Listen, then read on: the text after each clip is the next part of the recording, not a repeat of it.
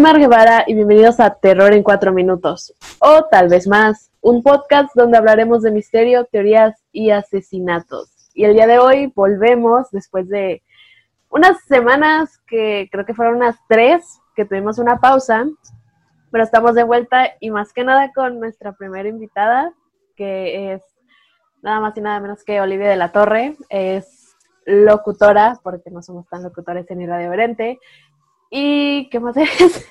Preséntate. Ah, ok, este, hola, es la primera vez que me invitan a algo así, la verdad estoy muy emocionada. Este, locutora de Radio Valente, entre comillas, y este, productora de Contubernio MX Radio. Este, pues la verdad estoy muy emocionada. No sé de qué vamos a hablar, me dio un spoiler, pero no quise investigarlo para que la sorpresa se quedara mejor y sea más natural. Entonces, ah, fue, fue el mejor spoiler que he dado en mi vida. Sí, realmente fue el mejor y yo me quedé con cara de, espera, ¿de qué me estás hablando? Y la verdad no quise investigar. Un instinto de mí me decía, investiga, pero no lo hice. Entonces, veamos qué nos, qué nos espera el día de hoy. Pues esperamos que les guste. Gracias por ser tu primera invitada, la verdad. Me siento Gracias. honrada. Gracias por aceptar. y pues aparte este va a ser el primer programa que lo voy a subir a mi canal, así que... Qué emoción. Aparte me, se me ve como una luz, pero pues bueno, aquí estoy.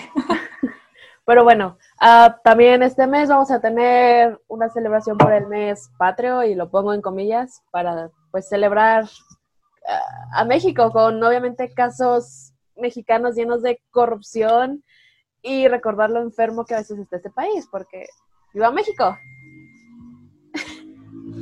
Y pues sí, viva, supongo. ok, ay, sonó esto. A principios de la década de los 60, la sociedad mexicana quedó consternada al conocer los crímenes abominables perpetrados por cuatro mujeres. Las hermanas González Valenzuela, María de Jesús, María del Carmen, María Luisa y Delfina, o mejor, como fueron conocidas al ojo público, las Poquianchis. ¿Tienes alguna idea de quiénes eran o...? Un nombre me sonó mucho, creo que tú sabes qué nombre me sonó mucho. Mi... Fue lo primero que pensé y yo dije, oh, por Dios. Mi Ese, no, tu tocaya, exactamente. Eh, creo no. que lo malo, porque hay muchos asesinos que llevan o mi apellido o mi nombre y es de, no me relacionen. ok. De hecho, sí lo pensé, dije, no, no, ya la conozco, entonces no creo que fuera eso, no. No, no, no soy esa, no, no, soy esa. No ok. Ok. Las hermanas González Valenzuela nacieron y crecieron en El Salto, en el estado de Jalisco. Durante la infancia y juventud, vivieron una situación pues muy mexicana. Por un lado tenían una madre muy devota y profundamente religiosa, y por otro lado tenían un padre extremadamente violento, alcohólico, y aparte que gozaba de cierto poder como juez. Ah, era como policía, por lo que tengo entendido en ese tiempo. Ok. Hey. Uh, las cuatro hermanas sufrieron todo tipo de abusos, tanto golpizas, uh, castigos severos, degrinaciones e injusticias. Ya sabes, México en los 1900. Machismo Completamente no entendible. Sabemos cómo era en ese momento México. Viva México por eso, viva México. Por eso estamos haciendo este, este especial, supongo. ok.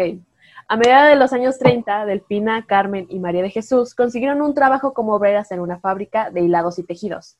El trabajo era arduo y mal pagado. Coincidieron las tres hermanas que no lo tolerarían por mucho tiempo. Fue así como buscaron otras alternativas para ganarse la vida. María del Carmen era la primogétima, bueno, era la mayor de las hermanas González Valenzuela y fue también la primera en abrirse paso al mundo de los tujurios, las cantinas y la prostitución. Oh my God. tu cara de, ok. Es que mi cara es como de que, oh my God, no, realmente, ese, como no quise investigar, nunca había escuchado esto. Es la primera vez que lo estoy escuchando. Te lo uh, puedo asegurar. Uh, ok, pues agárrate. Oh, por Dios, estoy lista. Ok, siendo aún muy joven, se volvió, pues, uh, tuvo una relación con un abarrot abarrotero cincuentón que la embarazó para después abandonarla a su suerte. Posteriormente conoció a Jesús Vargas, un vividor de varios años, también ya viejo, a quien apodaban el gato. y entró un chiste. No debe tener la referencia, ¿sabes? Me tardé yo.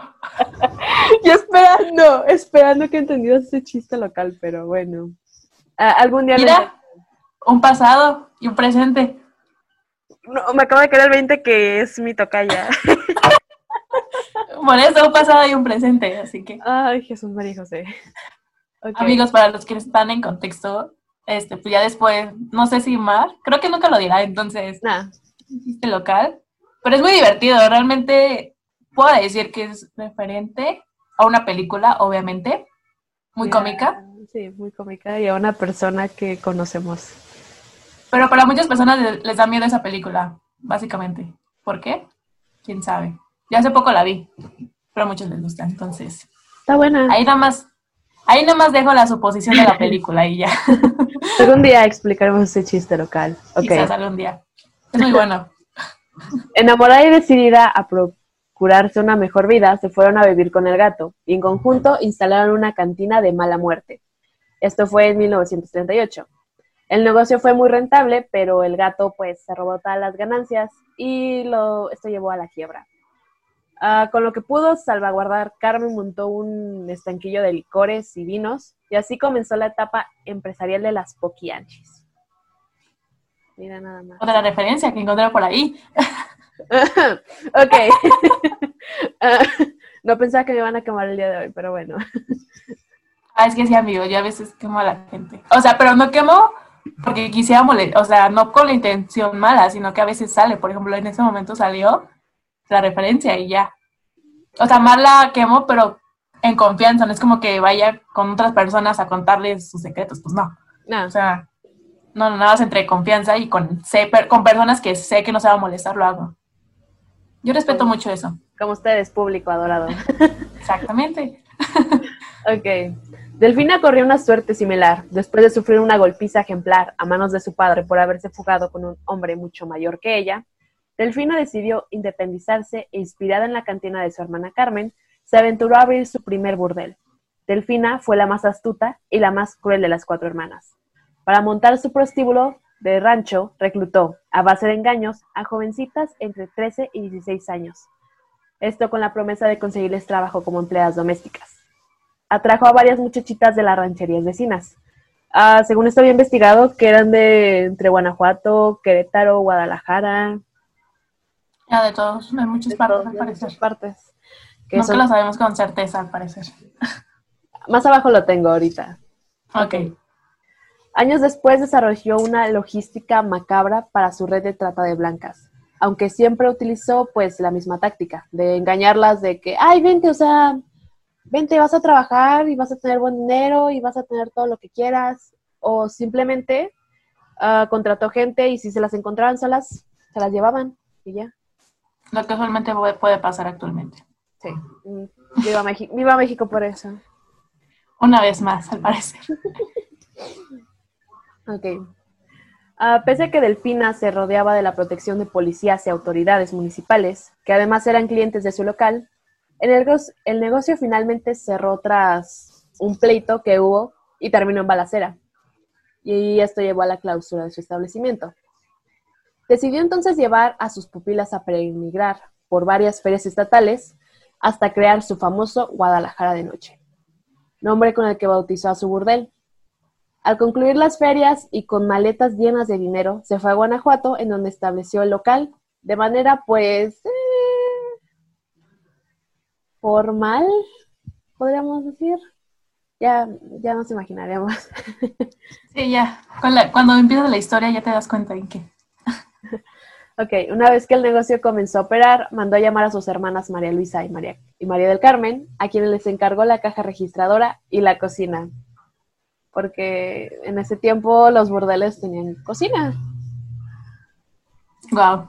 Digo, Yo no, pues- digo- no me lo hubiera esperado, la verdad. Digo, puedes hacer tu, tu fonda y a la vez tener a niñas ahí trabajando. Digo, Al parecer. qué, qué grande es México. Una vez más. Creo que en, ese en este capítulo de hoy diremos mucho. Qué grande es México. Qué grande es México. ok. Ah, respectivamente, mientras ella dirigía el negocio con absoluto autoritarismo. Fue en esa ciudad donde comenzaron las atrocidades y los actos de corrupción, sobornos e intercambios con las autoridades. Delfín, de, da, da, ya se me hacía raro que no me trabara. Sí, ya había durado, ya había durado, la verdad. Ah, ok. Delfina fue- hubiera sentido muy orgulloso de ti. Saludos a mi profesor Casares si vuelvo a escuchar esto. A ver, Delfina fue muy hábil para mantener a sus pupilas a raya. Básicamente les las hizo que le debieran dinero vendiéndole cosas de uso cotidiano, como productos de aseo personal, ropa, joyas y maquillaje. Todo esto para que no se pudieran ir y al momento de que pagaran su, su deuda ya. Que obviamente eso nunca iba a pasar. Porque México, les dije ese programa dirá mucho, pues México. cada que diga viva México, un shot. Tómense un shot, Ok. puede ser tequila. Hágalo. Háganlo, porque vivo en México. Ah, ¿ves? Lo, lo, lo metí también. Ok.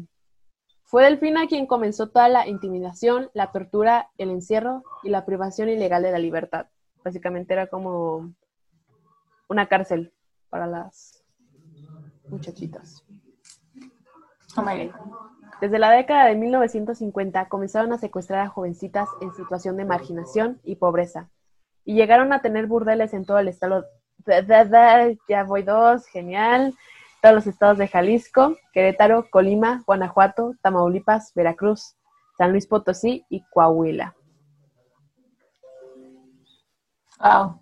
O sea, estoy sin palabras, ¿sabes? Estoy como de que. Oh Imaginar, my God. imaginar que en las, esas calles preciosas que luego vamos de Querétaro o eso. Ya sé. Uno va a turistear y al parecer no. No, Han pasado eh, muchas cosas. Me entero que está la llena, que nunca me han llevado a la casa, algún día iré. Ah, estuvo este bordel y que hubieron vampiros en los ochentas. Muy bien. Amigos, debo de decirles que cuando, o sea, Mari y yo platicamos siempre, o sea, 24/7 platicamos. Los fines de semana casi no, porque estamos ocupadas ambas. Pero cuando me dijo eso, me quedé en shock. O sea, llevo tanto tiempo aquí en Querétaro y no sabía qué pedo. O sea, no sé si puedo decir groserías, entonces no sabía qué Ah. onda. No se puedes decir, date. Ah, ok, ok. Es que no, pues nunca, nunca se sabe. No pregunté eso antes de iniciar esto. Y me quedé en shock. O sea, si ustedes no lo sabían, pues ahora ya lo saben y estarán en shock, como yo. Y si quieren saber más de eso, vayan a escuchar el capítulo no sé cuánto. Pero salió hace una semana de Leyendas Legendarias que todo esto está basado en ellos. Un, un saludo, porque luego sí me contestan mis historias. Ah, hola. Un saludo. Un saludo, a ver cuándo me invitan. Deberían, es muy buena, es muy buena. muy buena, soy muy buena. Ok, ya después de tirarme flores, ok. Ah, to- conseguían a todas estas muchachas gracias a dos mujeres que eran de la confianza de Delfina, Juana Guadalupe Moreno y María la Chucha. No digo Oh, la vaya. Cucha, la Cucha. Ah, Oh, vaya. Una tocaya más. ok. Ah, los padres confiaban en ellas creyendo que iban a estar en buenas manos, pero pues no fue así. Ah, todo esto, todas estas muchachas, como nos hemos de imaginar, hubieron embarazos adolescentes y para evitar que pues pudieran, o sea, pudieran seguir trabajando, pues obviamente hacían que abortaran clandestinamente. Y todos sabemos qué sucede cuando abortas así. Completamente. Esperemos que ese episodio no tenga muchos, muchos problemas al respecto de eso, pero bueno. Eh, no, no creo, no, no creo. No, yo tampoco Pero creo. eso espero. Aquellas a quienes sí llegaban a dar a luz les quitaban los bebés, los asesinaban y se deshacían de los cadáveres. O cuando el aborto provocaba la muerte de las pupilas, sus cuerpos pues corrían el mismo destino. Y se decía que había una casa donde enterraban a todas las muchachas que mataban o morían por hambre y a los bebés. No hay muchas cosas están pasando en mi cabeza en esos momentos, ¿sabes? Estoy como, Bueno, ya, ya salió uno de los pequeños spoilers que te dije que fue prostitución, así que... sí. De hecho, me pusiste, era prostitución, ¿cuál otra? Cacahuates o algo así, ¿no? Cacahuates y León, Guanajuato. Yo cuando di, o sea, leí eso dije, ¿qué pedo? Pensé en cañitas, no sé por qué pensé en cañitas. y yo, pues no tiene nada que ver, o no sé. Y por eso, por eso digo, o sea, sí quería investigar para saber qué, pero dije no, no, no, mejor espérate a que te la cuente. Y pues ya. Pero ya, ya sale el primer spoiler y estoy entendiendo los demás spoilers. Sigo sin entender lo del cacahuate, pero bueno. Ahorita vamos a eso. Uno de los mitos que se gestó fue el destino de los fetos, los que supuestamente eran sacrificados y calcinados. Luego fueron, se decía que eran introducidos en botellas de refresco y se arrumbaban en el patio trasero del bordel. Versión que fue pues negada cuando las poquianchis fueron detenidas. Y más porque cuando se detuvieron vieron que había un montón de niños ahí viviendo, así que dijeron, ok. Wow, ya no voy a tomar refresco. mil, perdones a la gente que... Una razón más para dejarlo y tomar por agüita. Y también un perdón a la gente que nos está escuchando comiendo esto. sí. Porque, escuchan esto comiendo, pregunta seria. Yo estoy tomando café, qué bueno que ya había comido. Ah, de hecho, yo pensaba comer aquí, pero dije, no, no, no. Mejor come primero, porque no sabes lo que te puede esperar. y qué bueno que lo hice. Ok. En una visita que hace María de Jesús a sus hermanas en Guanajuato, coincide por casualidad con Guadalupe Reynoso, una prostituta que en ese entonces se hacía llamar Laura, Laura Larraga, mi, dislexia, perdón. Esta última había montado su propio burdel en la misma ciudad que Delfina, solo que con mayor prestigio. María de Jesús quedó fascinada con el giro elegante del negocio y tiempo después lo adquiere para sí misma. Para poder establecer su prostíbulo, María de Jesús se prostituyó con las autoridades responsables de otorgarle todos los permisos, o sea, de salubridad, de que todas las niñas están pues bien no tiene ninguna enfermedad venérea, todo está limpio, todo está pues... Como debe de estar. Sí, como debe de estar, incluso que no son niñas, son adultas, todo para que no hubiera pedos legales, porque viva México. Otro shot. ok, una vez abierto el negocio, este prosperó la casa en donde llevaban a cabo sus actividades era propiedad de un hombre apodado El Poquianchis, por lo cual el local siempre se le conoció así. Y a veces, o sea, con esto también se les conoció a todas las hermanas como las Poquianchis. Aunque este lugar lo había bautizado María de Jesús como la Barca de Oro.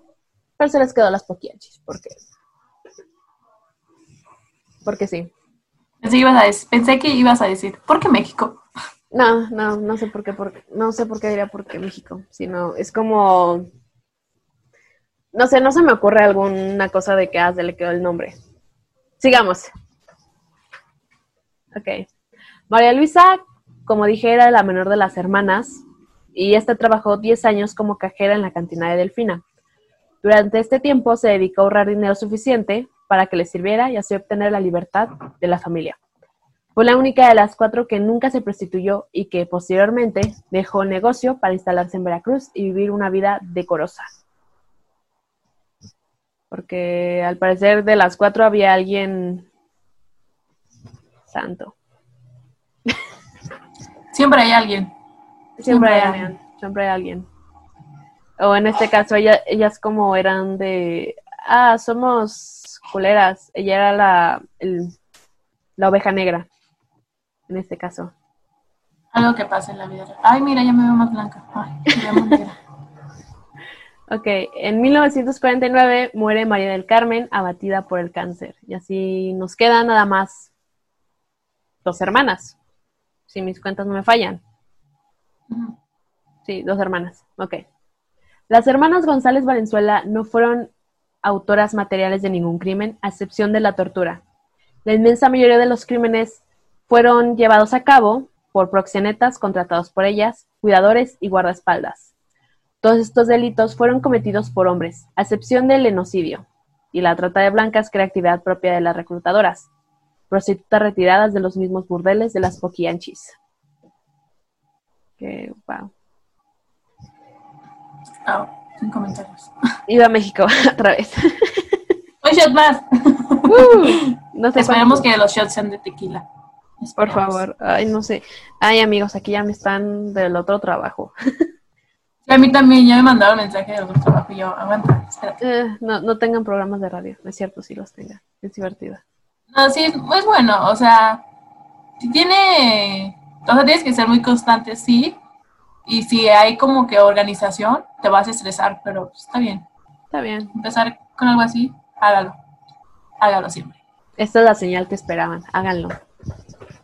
Hágalo, y si no están estudiando comunicación o cualquier otra cosa y quieren hacerlo, o les ofrecen meterse en un programa de radio o algo así, métanse. Digan que sí a todas las oportunidades. Eso me dijeron en mi curso de inducción y miren todo lo que he hecho. Me pinté el cabello, cosa que nunca lo hubiera hecho. Yo, yo hice un podcast sobre asesinos, así que todo se puede en esta vida. Todo se puede, exactamente. es la señal que buscabas. Let's go. Si te llegó este video es por algo. Llegó en tu momento indicado. Ok, después de después de, ¿De ese- motivación? de esa motivación que necesitaban jóvenes, sigamos con la historia de las prostitutas, ok. ok. Las conversaciones de María de Jesús que sostuvo con la periodista Elisa Robledo detalla la lista de fechorías cometidas por ellas y sus cómplices. Queda muy claro que ellas no practicaban rituales satánicos ni sacrificaban animales y todas las barbaridades que cometieron tenían una finalidad en concreto, proteger el negocio. Proteger. Sin embargo, esta confesión no hizo la calidad de sus transgresiones menos mala. La realidad es que las poquianchis hicieron cosas pavorosas. Sí fue cierto que a través de las manos de sus empleados mataron a mujeres, que las mantuvieron a pan y agua, las torturaron, las obligaron a abortar y dejaban morir a los recién nacidos, y que en varias ocasiones enterraron mujeres vivas. También es cierto que fueron despiadadas y sádicas. Estoy en shock. Es- Espero Estoy procesando reacción, mucho. esperaba tu reacción, por eso fue un silencio muy... Sí, es que, pues como ya lo había mencionado, nunca había escuchado esa historia, entonces como que mucha nueva información y yo, wow, wow, wow, wow, ¿qué, qué pasó? O sea, no. Pero bueno, Ok. puedes proseguir. En su particular ética, la prostitución no era un pecado. Como vimos, su mamá era una persona muy religiosa y crecieron con todo esto del catolicismo mexicano. Se convertía, es- este se convertía en pecado si se ejercían ciertas prácticas que ellas no permi- permitían. Entre ellas estaban las relaciones anales, los besos y el lesbianismo. Esto lo consideraban como inmoral y una fuente de pecado que sería castigado por Dios. Además de las orgías grupales ah, frente a clientes y como dije, actos de lesbianismo porque Diosito te va a castigar y te vas a ir al infierno. Güey, cuando llegaste a eso por dentro fue como, ok, no amigos, no te van a castigar Diosito si haces eso. Si No. pensabas, no. No, tú jotea a gusto, jotea. Experimenta, hazlo todo lo que tú quieras. Sí, es bonito y está bien. Si quieres que te metan el este por el este, date, date. Cada quien. Cada quien. A unos les gusta una cosa, a otros les gusta otra cosa, entonces tú date, Ah, disfruta Tú date, tú date. Ay, me siguió alguien. Ay, ya. y, y conócete, básicamente. Experimenta, experimenta. Está bien experimentar. Porque, Realmente sí está bien. porque tus amigas Olivia y Mar somos. Y te, te has dado cuenta que este video, este, bueno, mientras que nos estén escuchando o viendo en YouTube o en Spotify, dirán muchos temas en terror en más de cuatro minutos. ¿Qué rollo? Pero está bien. Motivación, sexualidad, ¿qué más seguirá? Sexualidad, prostitución, ah, México mágico, de todo un poco. Así es. Porque cuando se da el tiempo, se da el tiempo y se da el tema. Ok. Un día, pues llegaron dos prostitutas experimentadas de origen estadounidense, a lo cual María de Jesús dice que ahí inició su mala suerte.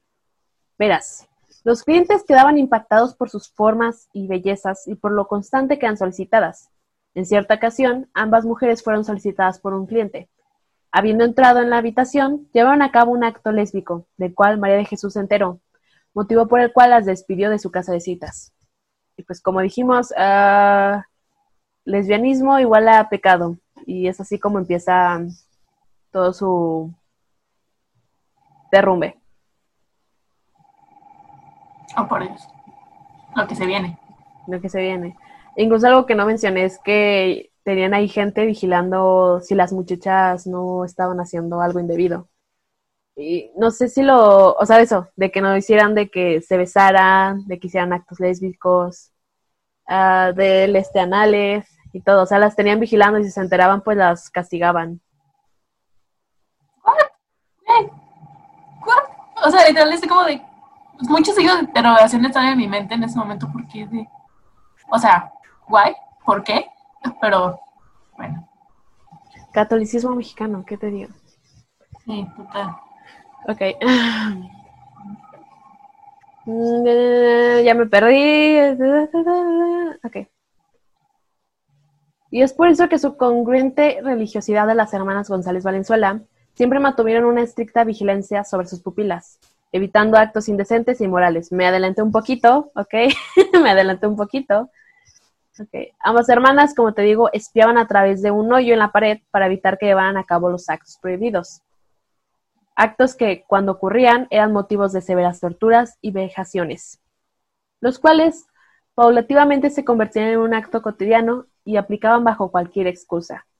Entre estas prácticas se encontraban los golpes con clavos afilados, hierros calientes, restricción de alimentos, entre muchas otras torturas, a las cuales las jovencitas eran sometidas, y las que ya no resultaban atractivas eran ultrajadas por animales y posteriormente asesinadas y sepultadas. Wow. Wow. ¿Solo wow? Es lo que puedo decir en ese momento. Wow. ¿Sabes? wow. Ok. Uno de los drásticos métodos que las poquianchis implementaron para mantener el orden en la, en, la, actividad sexual de sus pupilas y evitar que éstas escaparan de su encierro fueron la tortura. Castigos que también consistían en hincar a las mujeres y con los brazos abiertos sostenían en ambas manos. ah, ah ya. Sostenían en manda, eh, perdónenme, sostenían en ambas manos y su cabeza un ladrillo. Los allegados de las, de mi dislexia hoy está a todo dar, ¿eh? Está a todo dar. Algo estarás pensando, por eso. ok. Allegados a las poquianchis como José Valenciano, Tadeo y José López Alfaro, también maltrataban a las jóvenes cuando éstas, cansadas de la esclavitud y el eno, lenocinio, intentaban escapar. Como te digo, o sea, tenían gente que mmm, hacían todo eso por ellas, de, ah, ok, te vamos a golpear, te vamos a dar con palos y todo. Imaginé la escena y me No sé por qué. No sé, yo no me la puedo imaginar, simplemente. Es que me la imaginé porque recuerdo una referencia de una serie. O sea, no diré el nombre de la serie, pero una parte fue muy explícita y cada vez que dicen algo así me recuerdo esa parte así. No quiero imaginarme qué serie era, pero bueno. ok. En 1962 hubo un cambio de gobierno en Guanajuato y muchos de los protectores de las poquianchis fueron removidos de sus cargos. Al mismo tiempo, se promulgó una ley que prohibía el establecimiento de casas de cita y que a su vez sancionaban severamente el enocinio. Esto propició la, vulnerabilidad del negocio y María de Jesús se vio obligada a cerrar su prostíbulo. Decidió entonces buscar a Delfina, quien, para ese entonces, había instalado su burdel Guadalajara de Noche, en Lagos de Moreno, en el estado de Jalisco. Al poco tiempo, Ramón Torres González, el único hijo de Delfina, fue asesinado en una pelea en una cantina. La muerte de Ramón impactó profundamente a las hermanas, pero en particular a Delfina, quien idolatraba a su hijo. Y cuando ésta se enteró del asesinato, Delfina salió con un fusil en la mano a buscar al, homicida, al homicida de su hijo. Su frenesí la llevó a desatar una balacera tremenda en la cantina. Y a raíz de eso, ella huye junto con sus pupilas, mientras que María de Jesús lidiaba con la clausura de su local. Posteriormente, decidieron llevarse a todas a esconderse en una propiedad que tenían en San Francisco del Ricón, mientras aguardaban el regreso de Delfina. E incluso con todo esto de la muerte, que les impactó mucho, seguían vestidas de negro cuando las atraparon y por eso decían eso de los mitos de que ah, hacían rituales satánicos y todo, cuando no nada más estaban pues de luto. Ok, ok. Ok. Las pupilas pasaron un total de seis meses encerradas en esa casa, donde apenas se comía y en unas condiciones muy deplorables. Cuatro días después de haber llegado a San Francisco, Adela Mancillas confesó a María de Jesús el contacto sexual que su hermana Ernestina mantenía con un perro salchicha. Esto le provocó una fuerte diarrea debido a una infección y ya moribunda, su propia hermana la mató a palos. Este episodio se convirtió en uno de los mitos que rodeaban a las Poquianchis. Los medios acusaron de obligar a las mujeres a mantener, a mantener actos de sofilia. Se escuchó algo allá y no sé si se logró escuchar en el audio, así que... No, bueno, yo no escuché nada. Ah, ok, es que me saqué de onda. Ah, y pues con todo esto no creo que la niña mantenía las relaciones con el perro salchicha, sino que las obligaban, porque debemos recordar que eran niñas entre 13 y 16 años. No sabían qué onda. Pero bueno. Durante ocho meses el alimento se acabó. Las pupilas comenzaron a enfrentar un avanzado estado de desnutrición y sus cuerpos se tornaron cadavéricos y frágiles condiciones que las llevaron a padecer enfermedades y en algunos casos hasta la muerte. Un ex cliente al que apodaban el capitán Águila, Hermenegildo, ah, ¿por qué tienen nombres tan largos? Hermenegildo, o el capitán Águila, porque...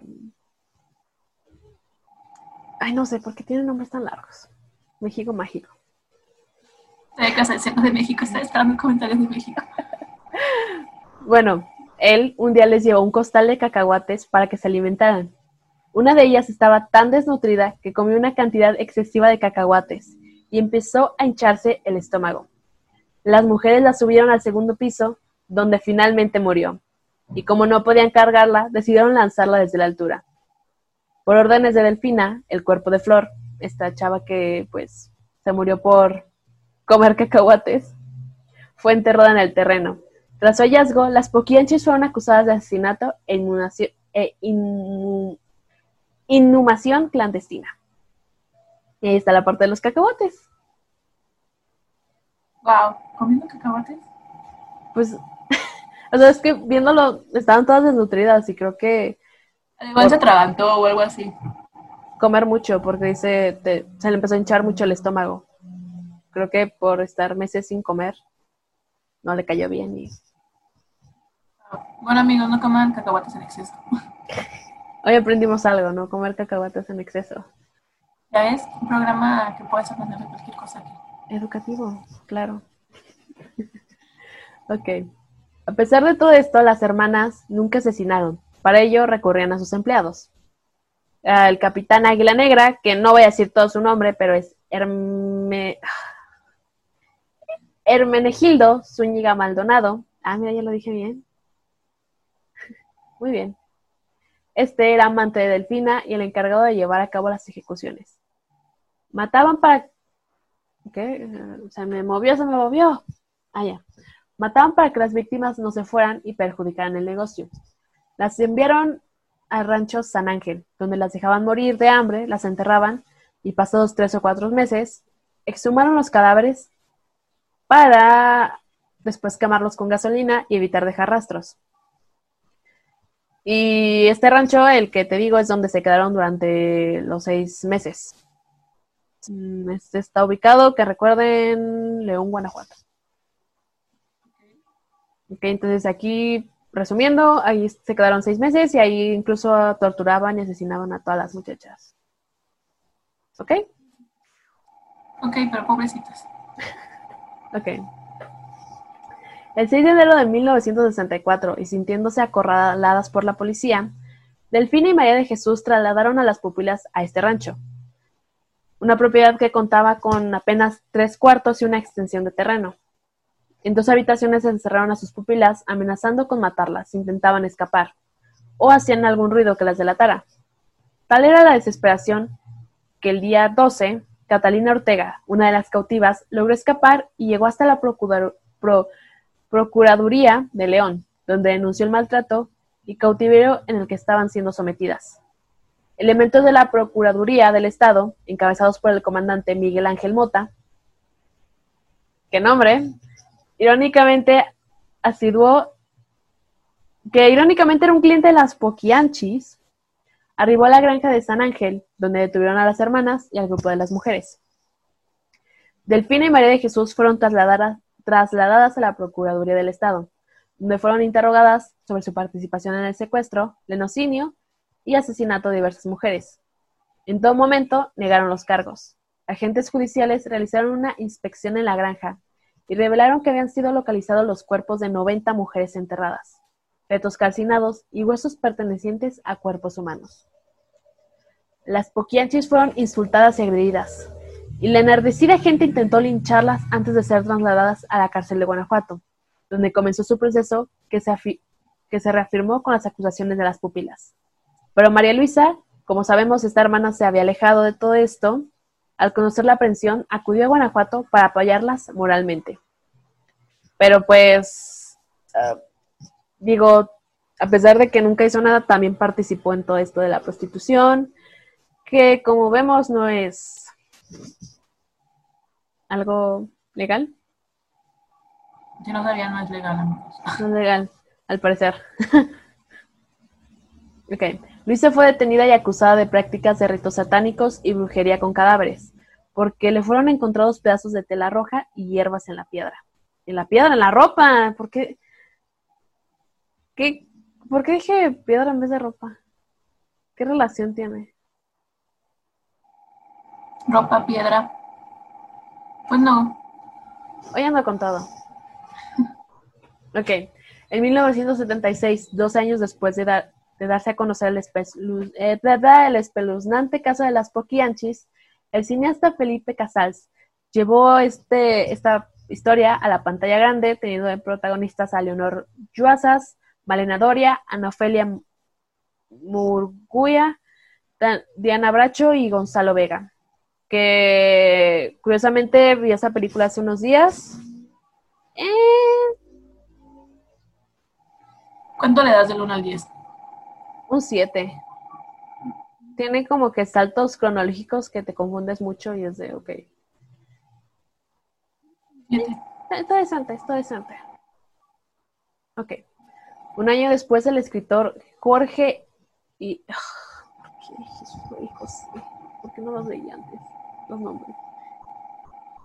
Ibargengoitía. Ay, mira, se lo dije bien a la primera. Nice se inspiró en la misma para escribir los libros Las Muertas. Pero no fue hasta 1992 cuando la periodista Elisa Robledo, la que ya mencionamos pues más arriba, sostuvo largas conversaciones con María de Jesús González, presa en el penal de Celaya, con lo cual publicó el libro Las Poquianchis. Por Dios que así fue. Una cronología del caso en el que mediante una minuciosa investigación realizada por la autora y el abogado Samuel Cruz, salieron a relucir diversas irregularidades en el proceso con el que fueron sentenciadas las hermanas González Valenzuela. Y con, este con todo este libro salió pues todo esto que sucedía, que pues la hermana menor no estaba tan metida en esto, que ellas no eran las únicas que estaban metidas en todo esto, que ellas solamente se encargaban de prostituir, los que se encargaban de torturar eran los vatos y así. Y todo esto me sorprende que una de ellas estaba en Celaya y está a una hora de donde yo vivo. Oye, nada más lo que pueden saber de más, vive a una hora de Celaya. Ya, de ahí, no pueden saber más. ok. Las irregularidades puestas en evidencia sirvieron para la inmediata liberación de todos los implicados. El mismo capitán Águila, Águila Negra, quien ya contaba con 76 años de edad al recibir la noticia de su libertad, Cayó muerto de un paro cardíaco debido a la emoción. No me engañas. Algo no me cuadra ahí. Güey, pensando lo que, que, qué destino tan horrible de que ya, ya eres libre y te mueres. Sí, aparte, por emoción. bueno, o sea, pensándolo ya, ya tenía... Estamos hablando que esto fue en el 60 y ya en 92. Ah, ah, ah bueno. Llevaba mucho Sí, tiempo. duró tiempecito. Tenía 76 años ya. ¿Cuánto te gustaba que tenías entonces? ¿30, 20 y tantos? Menos, creo. Sí, tenía como unos entre sus 20 y 30, quiero pensar. Ok. El 17 de octubre de 1978, Delfina, la más brava de las González Valenzuela, pero que en prisión era una encomendada a todos los santos, doble cara, tuvo una muerte espantosa. Estando en la cárcel y mientras unos albañiles arreglaban las goteras de su celda, un recipiente lleno de cemento le cayó en la cabeza. Así murió la gran villana de la historia. Que sí lo Wow. tiene muy bien merecido. Qué bueno. Sí, literal, por todo lo que hizo, se lo merecía. Sí, por culera. ok, Usted lo dijo, yo no lo dije. yo, yo lo dije, ok. María de Jesús, quien se aferró a la religión, se mantuvo en la prisión vendiendo comida a internas del penal. Obtuvo su libertad e inmediatamente contrajo matrimonio con Antonio Hernández. Y de ahí ya no se sabe qué pasó, creo que ella murió. Y pues bueno, todas las pupilas salieron en libertad. Algunas se establecieron en los Estados Unidos, donde tristemente continuaron con el negocio de los burdeles. La historia de las poquianchis ha trascendido como una de las oscuras leyendas a nivel mundial del ámbito policial. ¿Qué aprendimos hoy? Que comer muchos cacahuates puede hacer que mueras. No comas tantos cacahuates. Que es pecado besarte con gente, hacer actos lesbiánicos y que te lamentan por el chiquito. Al parecer sí. Pero no, amigos, no te van a castigar. Tienes que experimentar y conocerte. También que la prostitución es un delito, aprendimos hoy, que México es mágico. Y seguramente, si llegaron al final de esta historia, seguramente están ebrios por tantos México querido, viva México y todo eso. No los culpo, no los Ah, culpo. agárrense porque ese septiembre va a estar así. Y aparte, es martes. Es martes y ya están ebrios, como no sé qué les vaya a salir esto, pero ya están ebrios muy temprano, muy tarde. No, yo, yo creo que ya han de estar crudos porque sale mañana, que es 16 de septiembre. ¿Qué tal Ah, fue? ver, ¿Qué pues. tal estuvo la peda? Cuéntanos. Sí, nosotros vamos a estar en la escuela. Ah, ¿Por no, nosotros tenemos día libre. No, o sea, si esto sale mañana, hoy, martes 15, vamos a estar en la escuela. Ah, ah, sí, sí. Ah, perdón, mi, mi logística no. ok, a tus redes, ¿dónde te pueden buscar? ¿Dónde pueden saber sobre Ah, ti? Este, bueno, espero que les haya gustado mi participación en este podcast. Realmente estuvo interesante, es la primera vez que me invitan a uno y estoy muy emocionada. Estuve muy emocionada, la verdad. Aprendí muchas cosas nuevas. Nunca se me va a olvidar los cacahuates, lo siento. La comer cacahuates. y pues me pueden seguir en todas mis redes sociales, este, en Instagram y en Twitter, porque ya, ya tengo Twitter para el mundo exterior, ya tengo Twitter, como Olivia de la Torre, la D, sí, la E, o sea, Olivia D, ¿De? L, ajá, de la Torre. Y pues pueden seguir a Oriente en todos sus Instagram, en su Instagram, Facebook, YouTube, como Irradiorente. Creo que así nada más es, nada más es. Y a Contubernio como Contubernio MX. En Facebook, Twitter, no, Twitter, no, no hay Twitter. Bueno, en Facebook, Eh, Instagram. y YouTube. Bueno, YouTube, estamos en proceso de YouTube. Bueno, a mí pueden encontrarme en Twitter y en Instagram como Marion Bajo from Mars. Eh, este podcast no tiene ninguna red social porque qué flojera. La verdad, no creo que publique muchas cosas. Igual sigan irreverente.